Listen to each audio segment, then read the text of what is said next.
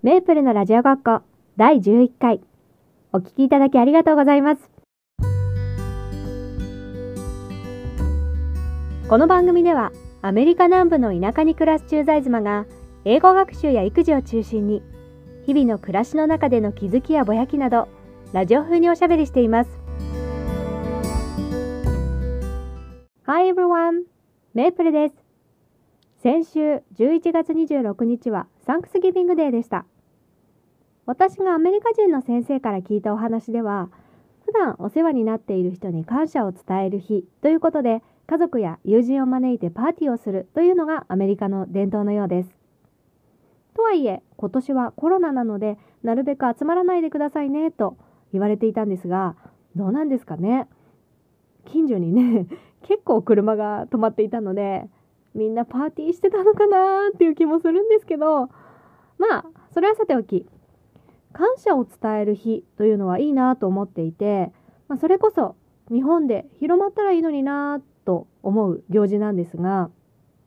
というのも年末って忙しいじゃないですか何かと。でそのちょっと前という11月末の時期なので絶妙だなと思っていて日本に帰ったらサンクスギビングで感謝祭をお祝いしたいななんて思いました。あでもポッドキャストを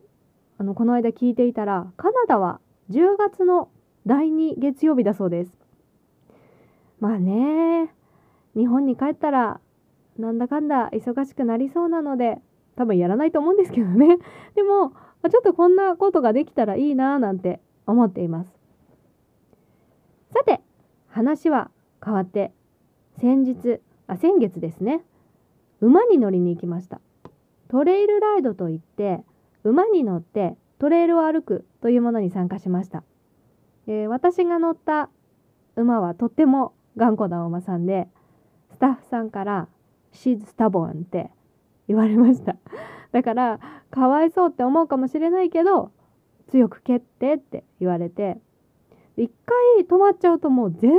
動かなくってで最初は日本語で話しかけてたんですけどあれ？もしかしてこれ英語の方がいいのかなとか思ってやってみました。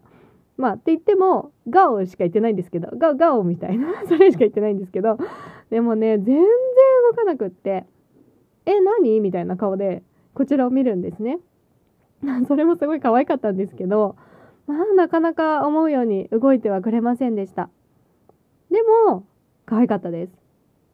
で10月は絵本出版でいろいろと作業をしておりましていざ出版っていうところでまた事務的なところでつまずいてしまって、まあ、ちょっとピリピリしていたというかストレスもありました。でトレイルライトに参加したのはちょうど絵本が無事に出せて一段落したタイミングだったので、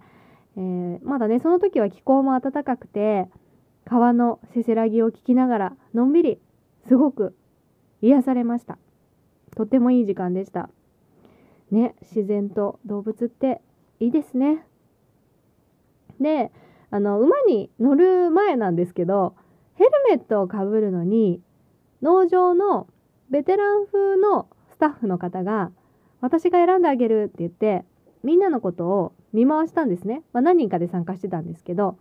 で私頭が結構大きいんですよ。別に自虐とかじゃなくて事実として。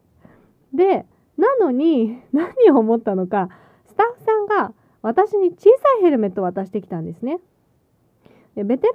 ンの方だからこう見ただけでぴったりのサイズがわかるのかなと思ってたら頭の大きさじゃなくて身長で見てないと思って。というのも私その参加してた中で一番背が低かったんですね。で小さいの渡されてこれはまずいなと思いました。でもスタッフの方が選んでくれたし、まあ、悪いなと思って 一応かぶりました。でもやっぱりきついんです。で I think it's a little bit too tight ってこれちょっときついんですけどって言ったらあ紐ねみたいな感じで紐を直してくださってあでもそうじゃなくてと思ったんですけど一回言っちゃったもんだからもうこれ以上言えなくなってしまって。で仕方なくもうキツキツの状態でかぶっていたらあのもう一人の人が「これゆるいどうしよう」って言っててそれと交換してもらいました。そしたらすごいしっくりきました。で交換した方も小さい方にしたらフィットしたみたいでお互い良かったなとなったんですけどなんかね面白かったです。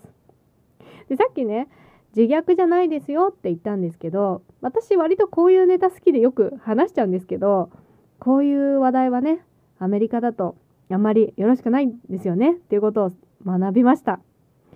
あのこういう話題っていうのは例えばまあ自虐ネタもそうですけど外見に関する話とかね、うん、でまあその話もしたいんですけど長くなっちゃいそうなので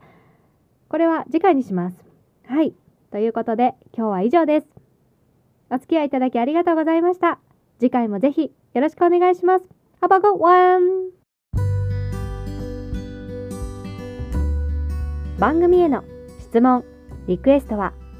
Twitter、 note、リクエストフォームより受け付けております。番組もしくはエピソードの詳細欄をご覧ください。お聞きいただきありがとうございました。Until next time, bye bye!